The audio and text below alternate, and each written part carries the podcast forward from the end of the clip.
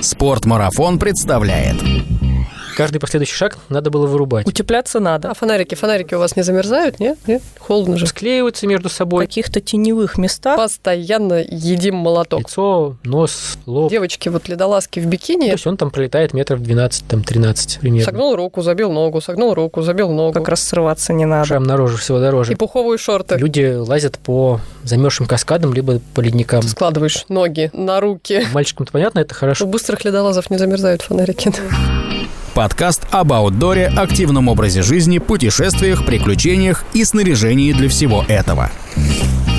Спортмарафон. Аудиоверсия. Всем привет и спасибо за лайки, комментарии и репосты. Это «Спортмарафон. Аудиоверсия», подкаст, в котором я, его ведущий Артур Ахметов, пытаюсь разобраться в том многообразии активностей, которые представлены нам в 21 веке. Сегодня поговорим о том, что такое ледолазание. Так или иначе, каждый из нас в холодное время года хотя бы один раз за зиму занимается ледолазанием. Конечно же, я имею в виду скользкие тротуары. И если с этим напастием мы худо-бедно, но научились справляться, то представьте, что скользкий тротуар неожиданно из горизонтального положения перешел в вертикальное. Такой ситуации без определенных навыков снаряжения и оборудования, я сейчас не имею в виду снегоуборочную технику, обойтись уже не получится. В этом выпуске попытаемся разобраться, кто же такие ледолазы, что такое ледолазание и можно ли им заниматься, не став профессиональным спортсменом. У меня в гостях мои коллеги Анастасия Волобуева и Дарья Минина.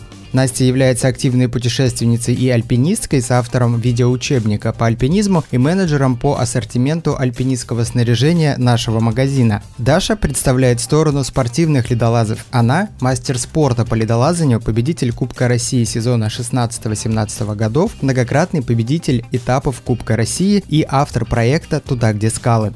А в качестве эксперта в этом выпуске выступает Григорий Кочетков, сертифицированный горный гид Международной ассоциации горных гидов, основатель школы альпинизма и ледолазания, мастер спорта по альпинизму. Мы так горели желанием разобраться в вопросе, что же такое ледолазание, что в начале выпуска даже забыли поздороваться друг с другом, и запись началась сама собой. Если у вас возникнут вопросы по теме обсуждения, пишите их в комментарии. Мои гости обещали ответить каждому из вас. Спортмарафон. Аудиоверсия. Мы же про ледолазание говорим, правильно? Да. Да. Мы пытаемся разобраться, что такое ледолазание в принципе. Как им заниматься? И где им заняться? А, ну, Где? да, давайте сначала определим э, Кому? э, суть предмета, да, то есть надо разделять ледолазание как вид спорта, как спортивную дисциплину в рамках альпинизма, да, и ледолазание как вид деятельности по передвижению по льду, по сути, да, ну, то есть, то есть одно это как там спорт, другое как там просто активный отдых, экстремальный фитнес, там как раздел альпинизма, как угодно можно это назвать. Экстремальный фитнес – это очень крутое определение. Мне прямо нравится, надо запомнить. Ну, а как мы же не понимаем, что нынешние реалии таковы, что люди начинают интересоваться каким-то активным отдыхом. Просто назвать там ледолазание или скалазание активным отдыхом сложно, потому что все-таки это физическая работа, да, которая требует достаточно высоких требований к физической подготовке, выносливости, да, и другим характеристикам человеческого организма. Но поскольку люди не занимаются этим профессионально, да, они могут не участвовать в соревнованиях. По сути, для них это такой фитнес, но с элементом аутдора, определенной доли экстрима. То есть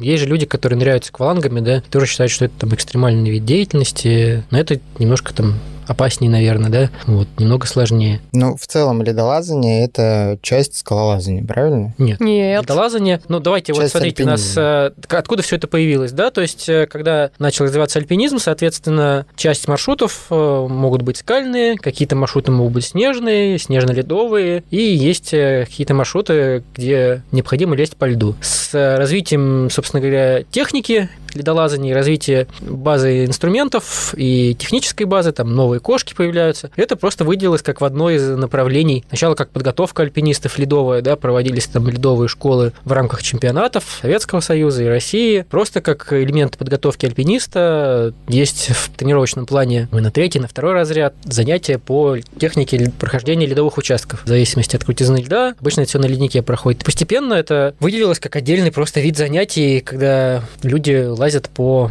замерзшим каскадам, либо по ледникам. То есть не обязательно, что этим занимаются именно профессиональные альпинисты, просто так же, как люди лазят по скалам, не будучи альпинистами, могут также лазить по льду. Потом людям стало скучно лазать просто по льду. Они начали рисовать всякие ледовые пятна, лазать по ледовым пятнам. Постепенно, поскольку лед естественный не может быть с большим нависанием физически, да, по своей структуре, то для того, чтобы усложнить маршрут, постепенно ограничивали, ограничивали количество участков, где можно лезть. Потом стали добавлять туда какие-то участки скал, да, то есть получился, ну, драйтулинг, соответственно, да, где люди лезут по скалам. Потом просто стали лазить там зимой по скалам с инструментами, либо по миксту. Вот это выделилось в отдельное направление драйтулинг, и постепенно, как спортивная дисциплина, ледолазание перешло в... Перешло на стенд. На стенд, то есть это лазят по специальным конструкциям, по специальным зацепкам, они могут быть из разных материалов, также там вешают какие-то элементы изо льда, там бочки ледовые, там еще какие-то могут быть элементы. В целом это уже стало отдельным, практически самостоятельным видом спорта, но сейчас в России это является одной из дисциплин вида спорта, как альпинизм. Хотя, по сути, это отдельный вид спорта, потому что люди могут заниматься ледолазанием, выполнять спортивные нормативы и звания там, мастеров спорта по альпинизму, хотя э, формально, да, ни разу не был в горах. А мы вот, когда говорим, что начало развиваться ледолазание, мы о каких говорим годах, временах? Когда, в принципе, альпинизм начал развиваться в стране, правильно? Ну, надо понимать, что то ледолазание по каскадам, если рассматривать, оно появилось тогда, когда уже технически стали появляться кошки с передними зубьями вертикальными, когда стало возможно преодолевать вертикальные участки льда. Ну, это где-то, я так понимаю, с, начиная с 70-х годов начало в Европе, и потом уже у нас появились, ну, поскольку снаряжение в советское время приходилось с небольшим опозданием, то где-то с 70-х, 70-х годов технически стало возможно передвигаться по вертикальному льду без применения точки ТО и без рубки ступеней, скажем так. Если рассматривать э, ледолазание как э, аналогию со скалолазанием, например, то действительно есть э, вариации, когда ты можешь тренироваться там на одноверевочных каких-то маршрутах, это вот чаще всего как раз там на каскадах где-то или на драйтулинговых каких-то трассах бывают такие там даже пробитые шлембурами. Ты аналогия там с мультипичем, когда ты уже лезешь либо каскад, либо по ледниковому льду вот многоверевочный маршрут. То есть вариант как фитнеса с простым входом, он тоже есть. И это вот как раз районы, в которые ты можешь легко доехать, легко подойти под э, сектор, где есть вот такие каскады одноверевочные, и не нужно там как-то сильно долго идти, ехать до альплагеря и так далее. То есть вот такие районы тоже есть. Я вот все ждала, когда скажут, что простой вариант ледолазания и фитнес – это ледолазание в зале или спортивное ледолазание. Я все ждала, ну кто же, кто же, кто же. Никто не Нет, Даша, это твой выход. Так, и какая Ну так вот, нет, это не простой вариант, это самый тяжелый вариант, на мой взгляд, потому что он требует максимальной там, физической подготовки, и в основном этим занимаются люди, которые уже ориентированы на соревнования, которые видят своей целью выполнение каких-то спортивных нормативов. Я знаю очень мало людей, которые приходят просто для того, чтобы подтянуть свою физическую форму, как на скалодром. Вечером после офиса, ну, что бы не пойти там молотками не помахать. Скорее всего, это люди две категории. Либо кто готовится к горам и приходит с определенной целью с тренером уже подготовиться к какому-то рельефу, либо кто хочет на соревнования. Потому что не очень много мест в России, где этим можно заняться, потому что это занятие, которое требует регулярного многочасового по несколько раз в неделю пребывания на холодной тренировке на улице. У нас не так много стендов, и они все не очень хорошо оборудованы для фитнес-индустрии. То есть там нету там теплых раздевалок, теплых туалетов. Но они есть, но к ним достаточно Зачем? сложный Они, доступ. это же ледолазание. Да, ну ты как бы так холодно. Давайте еще дополнительно пострадаем. Зачем вам раздевалка теплая? Ну вот. Поэтому просто так прийти с улицы и где-то полазать, как на скалодроме, найти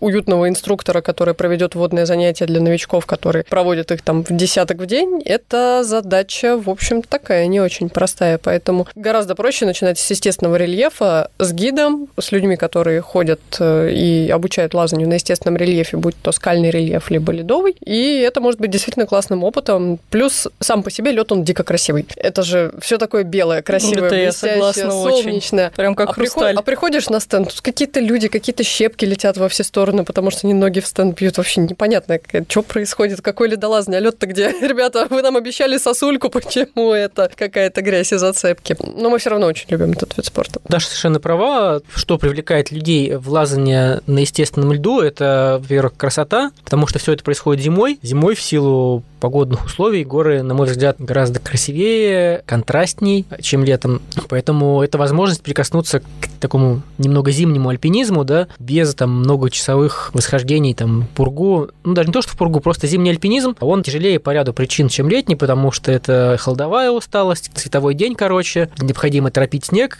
бывает, да, либо там лезть по льду достаточно долго, и в целом гораздо меньше людей готовы зимой ходить на альпинистские восхождения. А ледолазание по каскадам, оно, как правило, проходит чуть ниже, чем вершины, да, то есть это высоты от там 2 до 3000 метров, как правило, да, это та зона, где заканчивается лес и начинается зона альпийских лугов, то есть все эти ручьи, которые летом текут, они э, замерзают, и там, где есть какие-то сбросы или какие-то водопады летом, они замерзают в ледовые каскады. Так они формируются. Просто в силу, скажем так, климатических и особенностей строения гор в Европе таких каскадов образуется гораздо больше, чем, например, у нас на Кавказе. Поэтому там э, гораздо больше именно таких локальных мест, куда можно приехать и заняться только вот ледолазанием по естественному рельефу, по каскадам именно. Надо немножко понимать, что структура льда э, ледниковая, она отличается от э, льда каскадного, потому что ледниковый лед образуется за счет уплотнения и преобразования сначала снега в фирн, потом фирна в лед, плюс э, воздействие солнца и мороза, он там замерзает, немножко оттаивает, опять замерзает. Ты прямо видишь, что, например, прошел ветер с пылью с какой-то, что бывает в горах, и прямо этот слой, он будет виден внутри льда, там, как горизонтальная полоса с пылью там определенного цвета. Там ты понимаешь, что вот летом там были камнепады, или там вытыл какой-то участок скал, и камни могут встретиться во льду. И лед, естественно, гораздо более плотный, более монолитный, со своими особенностями. А каскадный лед, он на солнце, естественно, становится мягче, он более хрупкий, более ажурный, в нем могут быть воздушные полости, потому что он замерзает не единой массой, а сосульками, которые потом склеиваются между собой, образуют внутри какие-то пустоты. Соответственно, техника передвижения по такому льду, она немножко отличается от э, передвижения по Кажется, что льду. такой лед более хрупкий. Я бы даже сказала, проще по ней передвигаться чуть-чуть, потому что там чаще всего есть некая микроструктура, то есть какие-то ступенечки. Проще ставить там ноги, ну, да. за что-то цепляться, когда это вот эти вот э, сосульки и полочки какие-то маленькие. То ну есть... да, то есть он не настолько монолитен, соответственно, он э, хрупче, но при этом мягче, да, то есть э, и поскольку ледовые каскады, как правило, вертикальней, там больше нагрузка на руки, на спину, чем на ноги, потому что когда ты идешь ледовый маршрут пятой категории альпинизме по льду, это у тебя будет там 15-20 веревок льда. К концу маршрута у тебя уже икры будут отваливаться, потому что ты все время стоишь на ногах. А каскадный лед, он ближе, соответственно, к спортивному ледолазанию, чем альпинистское восхождение. Но в то же время это вот что-то такое среднее между ледолазанием как спортом и альпинизмом. И э, что еще надо добавить, что это все равно очень полезное занятие для подготовки к альпинизму, потому что человек учится работать ледовыми инструментами, учится правильно располагаться на льду, соответственно, это помогает и в скалолазании, и в альпинизме. А есть ли практика вот заморозки льда для тренировок? Ну, то есть есть ли искусственные? Есть, конечно. Ну, корейцы вообще его с глицерином делают, потому что у них тепло, они делают какой-то специальный состав, чтобы он при слегка плюсовой температуре. Кировские ребята, у них эти бочки, в которые они наливают, там тут постояли, тут подышали, тут вокруг с бубном потанцевали, какую-то каркас внутрь хитрый вставили. Получается ледовая бочка эталонная, кировская, которую нежно любят все спортсмены. Два раза в год они ее любят. Первый раз на этапе Кубка России, второй раз на чемпионате России. Ну, вроде с тем, откуда лед появляется в жизни ледолазов, мы разобрались. Мне все-таки хотелось бы, чтобы вы рассказали нашим слушателям, а что собой вообще представляет сам процесс ледолазания, да, вот группа людей с определенным снаряжением, во-первых, с каким снаряжением подходит к определенному ледовому массиву. Это может быть ледник или это может быть лед, который стал на реке, на водопаде. И как начинается восхождение? Они там друг за дружкой или все вместе? Как происходит вообще вот этот процесс? Ну, давайте тогда, наверное, сначала Самого скажем о снаряжении. Угу. Для альпинизма, э, где у нас там, допустим, участки льда там не круче там 50 градусов, и эти участки не длительные, не больше веревки другой, можно обойтись э, прямым ледовым инструментом инструментом, либо ледорубом и кошками с горизонтальными зубьями. Если ты знаешь, что тебе надо пройти 30 метров льда, а дальше у тебя опять будет снежный гребень. Если у тебя уже длинные участки льда, даже там 40 или 50 градусов и больше, там уже используются кошки с вертикальными зубьями и, соответственно, ледовые инструменты, предназначенные для льда. То есть это будет уже не ледоруб, а инструмент с удобной ручкой, с изогнутым под лед клювом, который будет обеспечивать безопасность э, твоей кисти при ударе об лед, чтобы ты не разбивал костяшки на пальцах. И чем лучше у тебя тебя кошки входят в лед, тем э, меньше ты расходуешь своих сил. Одна веревка это сколько? Ну, там 50 метров. Угу. Ну, просто если ледовый маршрут уже 4, 5, 6 и больше веревок, и крутизна льда будет больше 50 градусов, ну, в э, кошках, которые предназначены для похода по ледникам, будет уже некомфортно. Вот, хотя, собственно, изначально все такие маршруты проходились и в подобном снаряжении, поэтому есть такой, ну, не факт, а в классификации альпинистских маршрутов люди удивляются, да, как так, там, маршрут там может быть четвертой категории, а он там идется за несколько часов при нынешнем снаряжении. Просто это связано с тем, что когда этот маршрут классифицировался, была другая техника, были другие инструменты для ледолазания, другое снаряжение, и тогда это было гораздо сложнее и медленнее. То есть вообще изначально, когда появились кошки, к ним многие относились с недоверием, потому что изначально вообще рубили ступени. И были ботинки, на которые насаживались такие металлические элементы, которые назывались трикони. И когда кошек еще не было, или там они появлялись, да, то каждый шаг на льду обеспечивался тем, что вырубалась там ступенька, куда стоял там либо целый, либо половина ботинка, и каждый последующий шаг надо было вырубать вырубать. Соответственно, тяжело и считалось, что лед это сложно. Сейчас с нынешней и техникой ледолазания, и развитием снаряжения, это все, конечно, меняется. Многие спортсмены вообще считают, что лед это скучно, потому что сильно однообразно. И, ну, идешь, согнул руку, забил ногу, согнул руку, забил ногу. Прикольно, а следующие два часа? На мой взгляд, э, кроме вот если не брать специфическое снаряжение, то самое главное, что нужно для ледолазания, это теплая пуховка и теплые ботинки, какими бы они ни были. И пуховые шорты.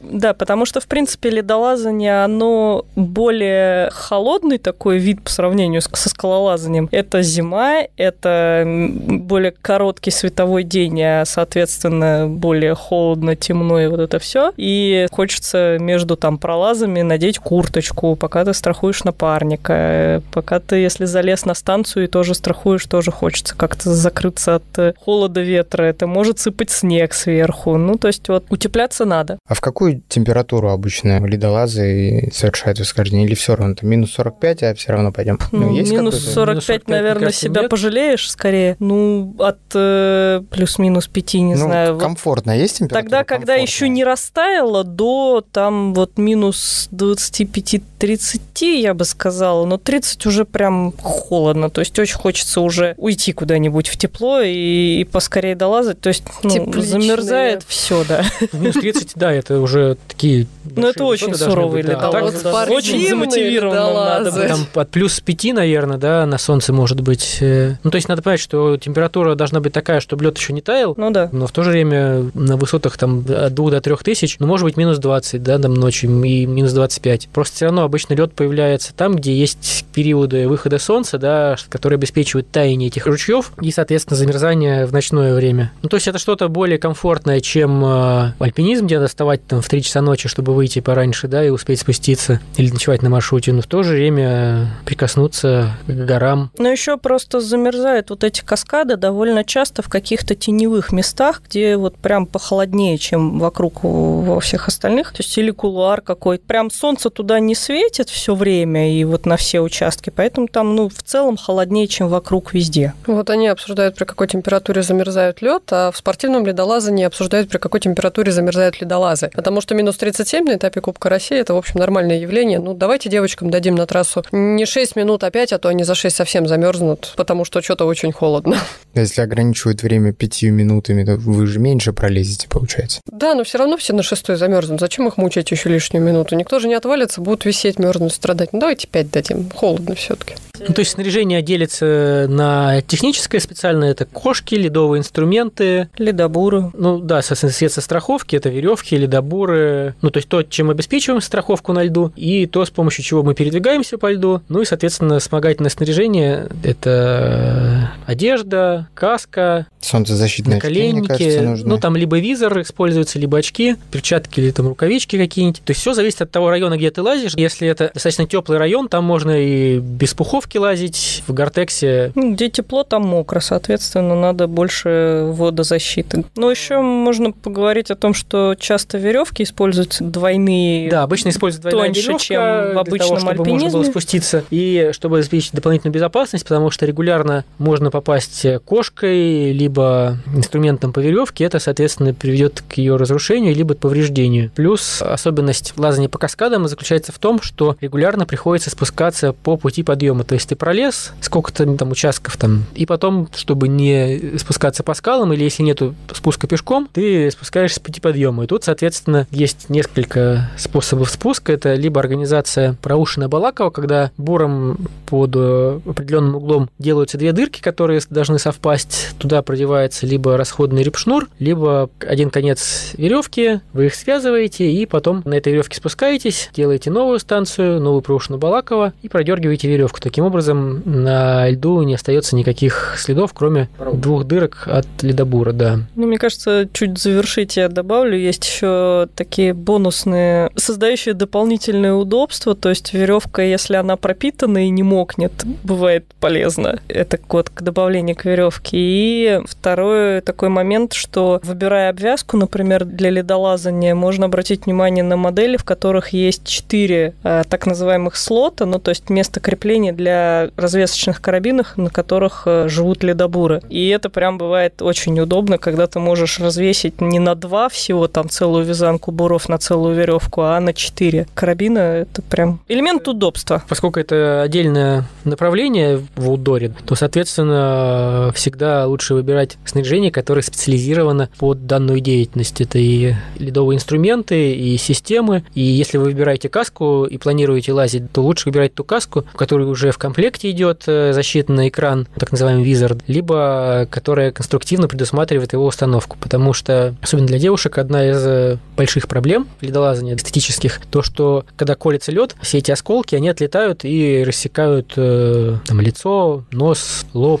Вот. Ну, также может просто и молоток отлететь там, да, прилететь в лоб. Ну, как бы мальчикам-то понятно, это хорошо, да, там шрам на роже всего дороже. Конечно. А, фонарики, фонарики у вас не замерзают, нет? нет? Холодно же. Не, обычно как только начинает Да, темнеть, да, я просто, я просто представила, как визор, и еще фонарик. вот это ну, тебя фонарик-то нужен, там, как правило, уже на спуске, потому что ты там пока светло лезешь, ну, понимаешь, что сейчас темнеет, начинаешь спускаться. Фонарик в рюкзаке лежит, ну, чтобы замерз фонарик, это нужно там, ну, больше двух-трех часов. Но такой специальной дисциплины, как ночное ледолазание, нет? Или есть энтузиасты, которые любят лазить по ночам? Я знаю... Со стороны, мне кажется, это клёво лазит, смотрится. Мгм. лазит по ночам по скалам. Ты Женя Новосельцев из Екатеринбурга. Смотрите туда, где скалы. Я подумаю, кстати, это вот интересно. И Мне кажется, просто визуально это очень красивая картина, когда фонариками подсвечивается какая-то ледовая масса, и люди там ползут по ней. Давайте к восхождениям, собственно, как проходит процесс восхождения на эту ледовую массу-то? Что делают ледолазы? Собственно, как и в альпинизме, первым лезет забойщик, он же первый, ну или лидер связки, да, который через каждые там 10, 15, либо 5 метров, в зависимости от рельефа, от сложности, от его квалификации, крутит ледоборы, прощелкивает в него веревку через оттяжку. Этим обеспечивается страховка. То есть в случае, если он вылез на 5 метров выше ледобора, и он срывается, то он пролетает 5 метров до точки, еще 5 метров ниже, ну и, соответственно, еще ту слабину веревки и ее динамические качества, которые... Ну, то есть он там пролетает метров 12, там 13 примерно. Поэтому первому, конечно, лучше не срываться. То есть срыв ледолазания, он достаточно опасен, в отличие от скалолазания, потому что, во-первых, глубина падения больше, и, во-вторых, поскольку у тебя на ногах кошки, то ты можешь, во-первых, и кошкой удариться, ударить себя по ноге, да, либо если ты цепляешься кошкой об лед, то можно либо сломать ногу, либо вывихнуть, либо тебя может развернуть, ну, то есть это достаточно опасно и травматично может быть. Ну, в целом на тебе много всего острого ледобуры, инструменты, а еще инструменты могут быть к тебе приделаны там С те- страховками. самостраховками для инструментов, то есть они как бы вслед за тобой полетят. Ну, то есть А Сколько примерно килограммов снаряжения на поясе у того, кто первый лезет? Ну, в среднем Всё там у человека железо 10 получается? оттяжек, да, это Ага. уже там килограмма полтора. Ну и там те же самые 10 буров, ты еще пару килограмм, наверное. Сколько бур весит? Нет, бур 100. Если, ну, если алюминиевый, 100, 100, от 100 150 до грамм где-то весит, 150, да. где-то так, да. Ну, то есть э, в среднем, ну, плюс система еще там грамм 300-400 может весить, да, нормальная. Ну, не там- больше, чем в альпинизме, не, я бы грамм- сказал, я бы даже сказал, меньше. даже меньше, чем в альпинизме, то есть, ну, это там в пределах 3 килограмм, ну, то есть, это не является чем-то таким тяжелым, что... То есть, меньше, чем на скальном маршруте, когда у тебя есть молотов, 5 крючев, два комплекта Молоток. закладок. Ну, и надо сказать еще, что относится именно к особенностям лазания, то лазание по естественному льду, оно использует в целом меньше технических движений, чем скалолазание, потому что у тебя ограниченный набор движений в моторике, которые ты можешь делать, то есть и не надо там разворачиваться как-то специально спиной, и у тебя меньше мелкой моторики, да, но больше задействованы крупные мышцы, это там мышцы спины, мышцы ног, верхний плечевой пояс. Я бы сказал, требует больше грубой физической силы части, но меньше каких-то специфических нагрузок там на пальцы, на те же. Ну, то есть есть свои особенности, но поскольку, скажем так, эти особенности, они позволяют начинающему человеку за несколько дней занятий освоить какие-то базовые принципы передвижения по льду. Ну, вот я бы сказала, что для меня ледолазание, оно такое немножко чуть более медитативный процесс, чем скалолазание, потому что ты точно лезешь надежно, ты точно вот э, знаешь, что ты делаешь, как бы ты выбираешь еще маршрут такой, чтобы, ну, не, не запредельный для тебя сложности, меньше рискуешь, потому что как раз срываться не надо. То есть он более такой, как бы, как сказать, ну вот медитативный. Ну и вот возвращаясь, э, собственно, к технике ледолазания, как происходит процесс восхождения, да, то первый пролазит тот участок, который запланировал, там либо это будет на всю длину веревку, там на 50 на 60 метров, либо до удобного места, где есть полка, где можно встать ногами, где можно обеспечить э, надежную страховку, чтобы лед был достаточной толщины и достаточной плотной структуры. Организовывает там станцию на двух или даже трех ледобурах и с верхней страховкой уже принимает тех, кто лезет вторым и третьим. Может выбрать одновременно двух участников, либо там по очереди второго и третьего, либо если они лезут вдвоем, то выбрать второго. Все, второй участник подходит, обеспечивает страховку первому, и первый продолжает движение. Так... До бесконечности. Ну да, там бывают маршруты и там по 10, там по 20 веревок э, льда, бывает и больше. В целом... То есть это всегда пара минимум? Нынешнее снаряжение позволяет совершать и соло восхождение. В этом технически нет это, проблем, да? Ну, не то, что нет проблем, просто надо понимать, что это дольше, потому что тебе надо сначала пролезть вверх, потом спуститься вниз, и потом, соответственно, уже по закрепленной веревке подняться, сняв точки вверх. Есть люди, которые лазят по каскадам без страховки, в принципе, ну, не то, что допустимо, но если человек себя психологически уверенно чувствует, это достаточно часто встречается. Ну, то есть э, вопрос о потенциальном падении, чем это грозит. Если эта стенка 5 метров, а внутри, под ней у тебя сугроб глубиной 2 метра, да, и ты понимаешь, ну, ты сорвался, ты упал в сугроб, ну, как бы, да, а если это там... Лавинная безопасно. Не, ну если это безопасно, да, ну, относительно, да, то там, в альпинизме же тоже там бывает так, что человек пересекает какой-то участок, там, 3 метра без страховки. Мы же все отдаем себе отчет в потенциальных рисках. Если человек идет заниматься либо альпинизмом, либо ледолазанием, он понимает, что это экстремальный вид спорта, который потенциально несет угрозу его жизни и здоровью. Вот вопрос лишь э, в вашей квалификации и в понимании того, что вы делаете. Но просто есть э, это много видео, где люди лазят по каскадом без веревок. Те же достаточно там известные спортсмены, тот же Уилл Гад. Но тут надо учитывать и структуру льда, что это он должен быть монолитным, без трещин, не оттаившим уже, чтобы не обломиться со всей ледовой массой. Ну вот, собственно говоря, так. Ну, то есть э, передвижение по льду, оно считается так же, как э, на любом многоверевочном маршруте с поочередной страховкой, либо, если это не крутой лед, то с одновременной страховкой, когда люди лезут одновременно и собираются вместе, когда заканчиваются точки страховки, либо бывает так, что соло восхождение, так же, как и в альпинизме организме. Тут ничего нового не существует. Настя, ты сказала про то, что для тебя ледолазание – это более медитативная история, чем скалолазание. Я имею в виду, что в скалолазании там больше вариаций для того, чтобы пробовать для себя там какую-то предельную категорию. Ну вот, ну что будет, если я лазаю шестерки, завешусь на семерку и, ну, не пролезу ее, ну, полетаю, ну, окей, там болты пробиты, все плюс-минус более-менее безопасно. В ледолазании с учетом вот этого нехорошо, не надо срываться, потому что любой срыв потенциально опасен травмой, любой, как бы там другой вот именно стиль лазания и другое, то есть ты там учишься как-то отдыхать, стоять, дышать, находить э, вариации, когда ты понимаешь, что что-то там тебе тяжело. То есть вот это вот все включается гораздо больше, чем в скалолазании для меня. Подход должен быть более такой с расстановкой, да? Ну вот да. Некуда да. спешить, в принципе. Да. Нет, есть куда. Все-таки световой день заканчивается когда-то, и да, и фонарик в кармане ждет, а напарник там мерзнет, если пуховку нормально не взял. Хотела добавить, очень правильно Артур вещь сказал про лавинную опасность. Вот от, в отличие от скалолазания, да, ледолазание, оно на естественном рельефе связано с тем, что надо всегда помнить, что в горах зимой есть снег, и, соответственно, есть лавинная опасность, она может быть. То есть э, эта тема должна присутствовать как бы в голове всегда.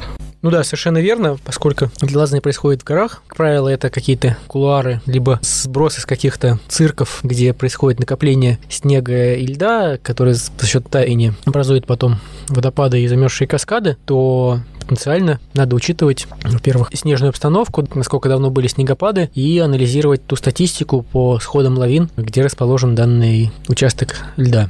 То есть на альпинистских маршрутах регулярно происходят срывы, заканчивающиеся в том числе гибелью людей, вызванные тем, что сверху сошла лавина, и группа, которая была в этот момент в Куларе, на льду, например, да, была там сброшена вниз. То есть, да, в этом плане лед опаснее. Также надо учитывать, что каскад ледовый может обвалиться, если это происходит уже э, во время близкое к весне, либо была оттепель, да, то есть он, поскольку температура нагревания скал и льда разная, происходит колебание температуры, и лед трескается, и бывает так, что отваливаются целиком сосульки, и люди попадают в такие ситуации. Ну, то есть в целом можно сказать, что ледолазание, оно по опасности потенциальный выше, чем скалолазание, ну, наверное, немного ниже, чем альпинизм. Есть предложение от всех опасностей спрятаться туда, где потеплее. Да, да, да, и вот тут на арену выходит спортивное ледолазание. Безопасное, но зараз тяжелое. Да, туда, где не сыпятся сверху лавины. Но иногда сыпятся сверху зацепки, потому что спортивные ледолазы очень любят своими вот этими островыми клювами, гвоздодерами выдирать что-нибудь из... Что такое спортивное ледолазание? В чем его главное отличие от ледолазания на естественном рельефе? Спортивное ледолазание – это как спортивное скалолазание по тем же зацепкам на скалодромах. В теории должно бы быть в тепле. Мы очень ждем, когда наконец появятся скалодромы, на которые можно будет прийти, как в какой-нибудь красивый бигвол. Ты заходишь, и вокруг все вот в этих зацепках, и можно переодеться в теплые раздевалки, пойти полазать с молотками, и после тренировки просто пойти домой. Да, идеально. Я вообще считаю, что девочки-ледолазки в бикини – это то, чего не хватает вообще современному мировому спортивному ледолазанию. Это бы сильные просмотры бы всех трансляций. Гриша оживился. Вот у фрирайдерш таких проблем нету. Они периодически периодически в купальниках щеголяют по снегу. У нас как-то не задалось. Только самое яркое – это выборгский микс, на который все в цветных лосинах с какими-нибудь крылышками и прочей костюмированный трэш, но купальников там все равно не хватает, потому что под питерские леса где-нибудь в феврале месяце, в марте не располагают. Холодновато, да? Да, ну, прохладно, прохладно.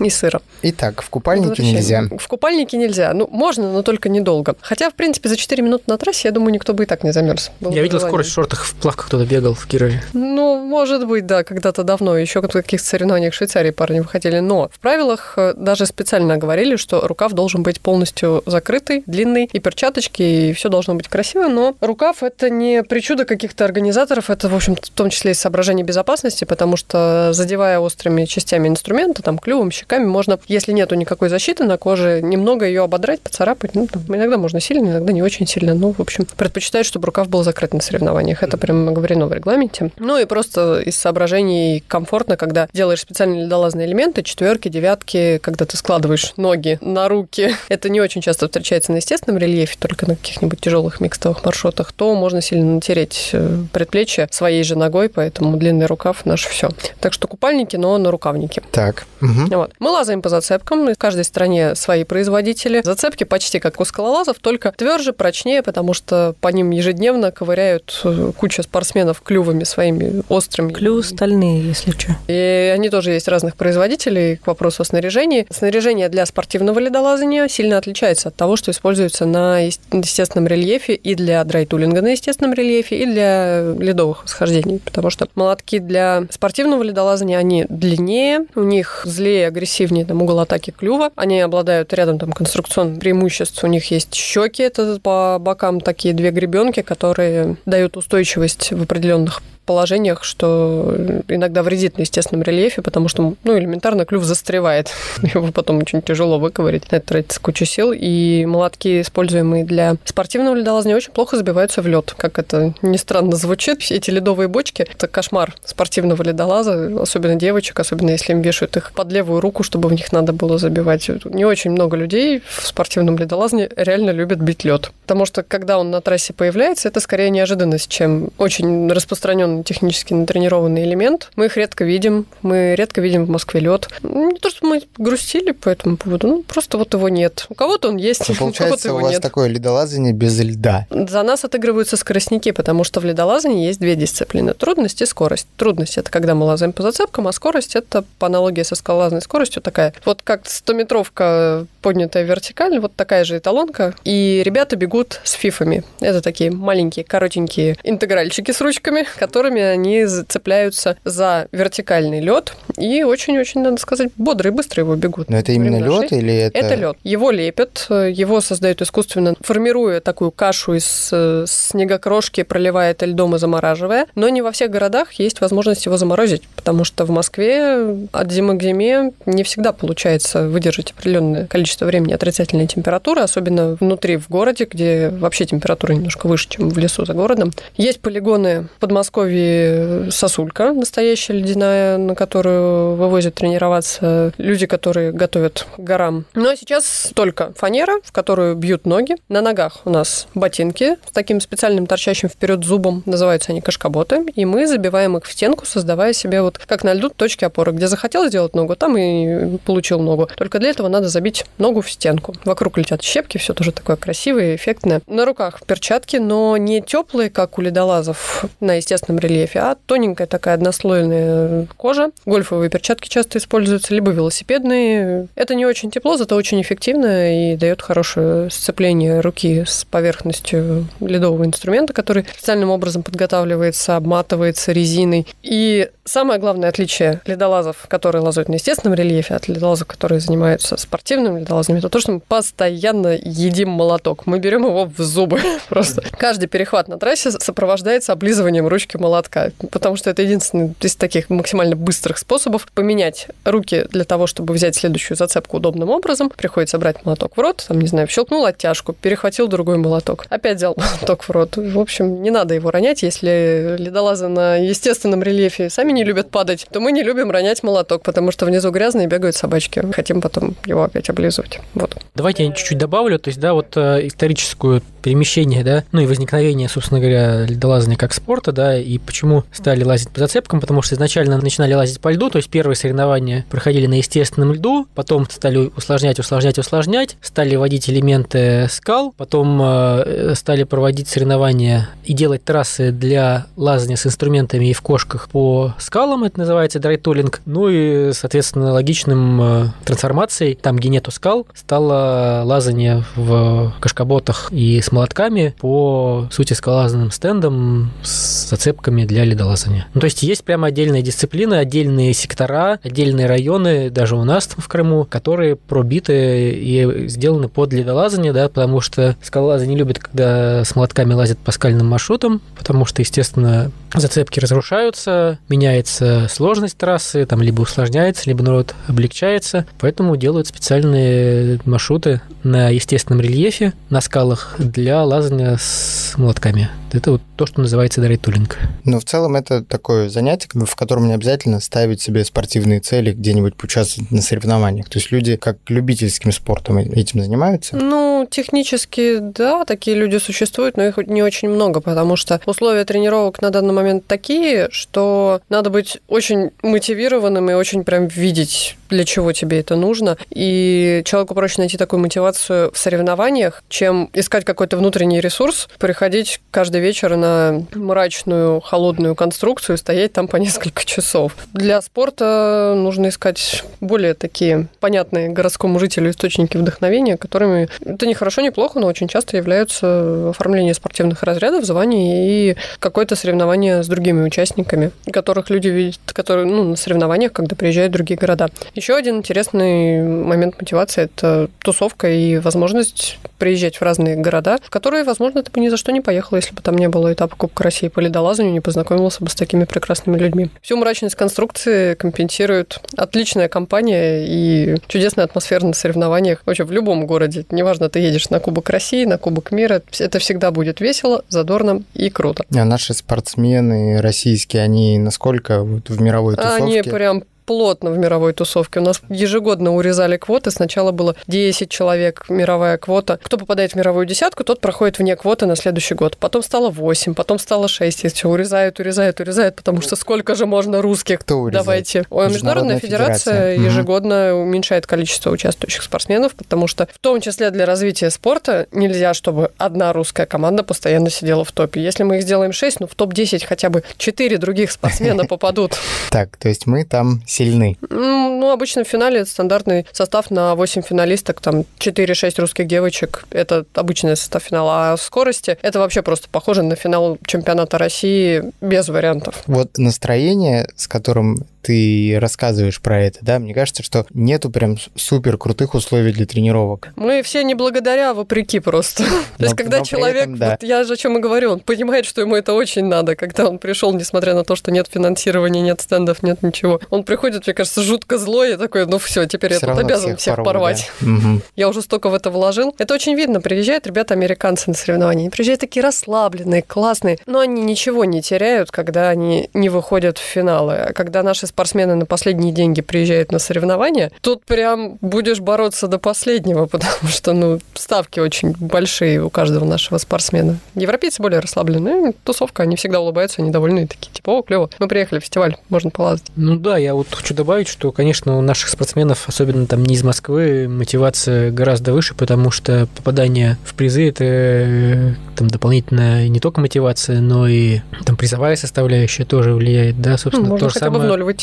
Как там в начале 90-х, ну, в 90-е годы, когда наши альпинисты смогли попасть в Гималай и совершать восхождение на восьмитысячнике, люди действительно шли до последнего, потому что понимали, что на карту поставлены там годы и годы тренировок, и непонятно вообще, сможет ли он еще раз попасть в Гималай, и, к сожалению, это привело на тот момент там, к гибели значительной части наших топовых альпинистов того времени, потому что для советских альпинистов Гималаи всегда оставались несбыточной мечтой, и люди тратили годы тренировок, десятки сложных восхождений, зачастую более сложных технически и физически, чем восхождение на восьмитысячник, только чтобы пробиться в сборную команду, которая ехала в Гималаи. Ну и наверное, поэтому тех ребят, которые там из Кирова или из Кемерово, ну, или из других городов, может, из Москвы, едут на какие-то старты в Швейцарию или в Штаты, они будут рубиться до последнего. Но в Москве сейчас в последнее время тенденция наметила все-таки хорошая. Есть скалодромы, которые пустили ледолазов теплый, хороший, комфортный. Тот же Red Point, который по воскресеньям дает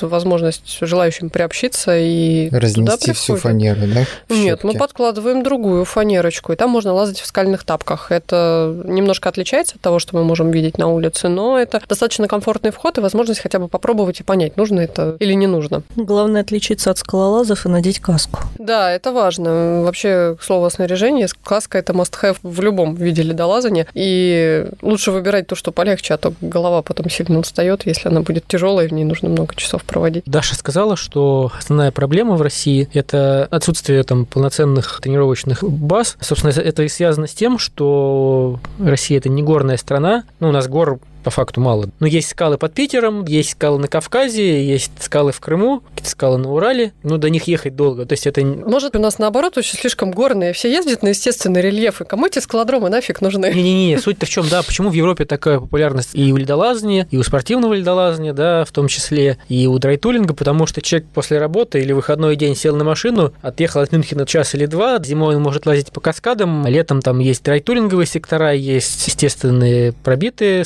скалолазные трассы, то есть Доступнее они. Конечно, ближе. доступнее, и это более массово, но при этом это все не обязательно становится спортом. То есть у нас людей, занимающихся ледолазанием как спортивной дисциплиной, на мой взгляд, больше, ну, либо сопоставимо с теми людьми, которые этим занимаются как фитнесом. Ну, то есть, если скалолазание, оно все-таки люди, которые не участвуют в соревнованиях по скалолазанию, просто лазят там для себя, их все-таки гораздо больше, чем спортсменов, не обязательно высокого уровня, просто людей, которые развиваются в рамках участия в соревнований, то, мне кажется, людей, которые участвуют в соревнованиях по ледолазанию, больше, чем людей, которые лазят по естественному льду. Мне Ну, кажется, может быть, еще дело во входном пороге. Для скалолазания гораздо проще купить скальники и мешочек Конечно. с магнезией и начать тренироваться. Для Скалолазание дешевле, то есть тебе не нужно ни кошек, там, причем тебе нужно купить отдельные кошки, не те, которых ты ходишь по ледникам на Эльбрус, тебе нужно ледовые инструменты купить, кашкаботы, каску с визором, перчатки специальные. Но да. почти во всех альп-клубах есть какой-то прокатный фонд. И если вы захотите заниматься и придете,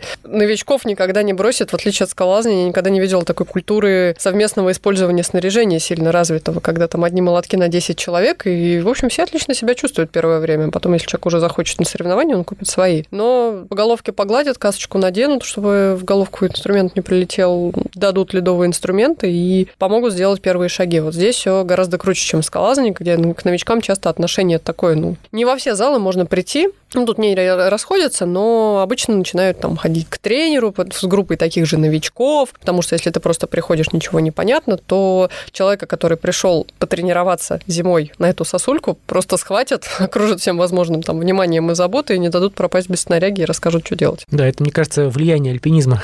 Чем хуже внешние условия, тем Да, лучше да, да. Тем теплее атмосфера. Да. Как на севере, мы друг друга не бросаем. Если мы заговорили про новичков, но поскольку наша задача-то рассказать людям про ледолазание и как-то их в этот мир вовлечь, вот если человек послушает наш подкаст и такой заинтересуется, о, ледолазание это точно про меня, с чего ему начинать вообще свое вовлечение? в? Ну, я посоветовала с альп-клубов попробовать, у которых есть э, секция. Или люди, которые занимаются непосредственно организацией ледовых занятий на естественном рельефе и разовых выездов на скалы. Это будет крутой опыт, и ему сразу будет понятно, он хочет дальше на скалы, на естественный рельеф или не хочет. Если не хочет, то можно найти более комфортный вариант фитнеса. Ну, то есть, э, я бы сказал, что для начала можно попробовать полазить на выходных в Подмосковье при наличии льда, да, это вот э, сейчас, наверное, перейдем плавно к локациям, где можно лазить. В Москве у нас есть при наличии отрицательной температуры одно место, это в деревне Жихарево под Нарофоминском. Там есть конструкция, которую заливают льдом, она высотой примерно 10-12 метров, и там можно лазить в кошках по льду, который достаточно похож на каскадный. Все-таки это не совсем каскадный лед, да, он мягче, но это натуральный лед, который заливают сверху вниз. Вот, и при наличии отрицательной температуры в Москве это, наверное, самый близкий к естественному льду имитация данного вида деятельности, да. И мне интересно, это настолько сложная конструкция, что она одна в Подмосковье, или просто нету спроса? Ну, почему она Ну. Во-первых, не так много людей, кто, это, кто этим занимается. Во-вторых, все-таки надо учитывать наши климатические э, особенности, что То есть одной сосульки хватает. Ну вот в этом, этой зимой вообще сосульки не было, потому что не было морозов, да, чтобы ее заморозить. То есть для этого нужно, чтобы минус 10 стояло там или больше неделю. Во-вторых, это достаточно дорогое занятие, а людей, которые лазят в Москве по льду, не так много, и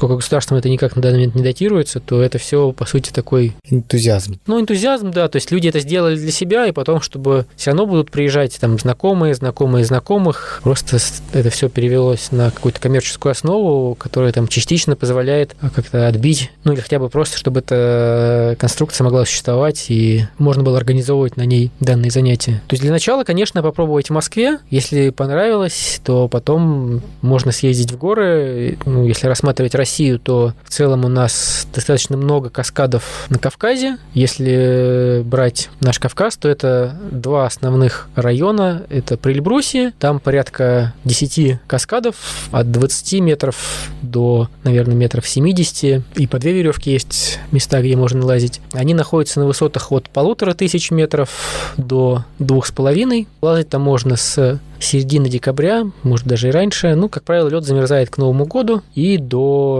конца марта, в зависимости от э, склона, на котором находится сосулька. То есть, если солнечный склон начинает таять раньше, а если это какая-то теневой каньон, где солнце не попадает, то там и до конца марта, и до начала апреля вполне может быть лед. Всегда раньше, когда проводили зимние сборы в клубах, там один-два дня посвящали ледолазанию на сосульках, потому что подходы под э, сосульки гораздо ближе, то есть это не надо там час-два идти на ледник, э, тропить снег, и на сосульках у тебя может быть вертикальный лед, который уже может быть интересен людям, которые хотят полазить. Вот. Ну и просто это такой интересный, как отдых для разнообразия, то есть там не лезешь целый день с рюкзаком куда-то на относительно небольших высотах, в районе 2000 метров, подвигался, полазил, тоже интересно. И второй, наверное, самый сложный в плане каскадов и самый большой район – это Осетия. Там есть два ущелья, где находятся самые длинные каскады. Это ущелье Таймази, там есть два длинных каскада, то есть там веревок по 5, по 6. А, но до них достаточно долго идти. И, наверное, самое удобное в плане тренировок место – это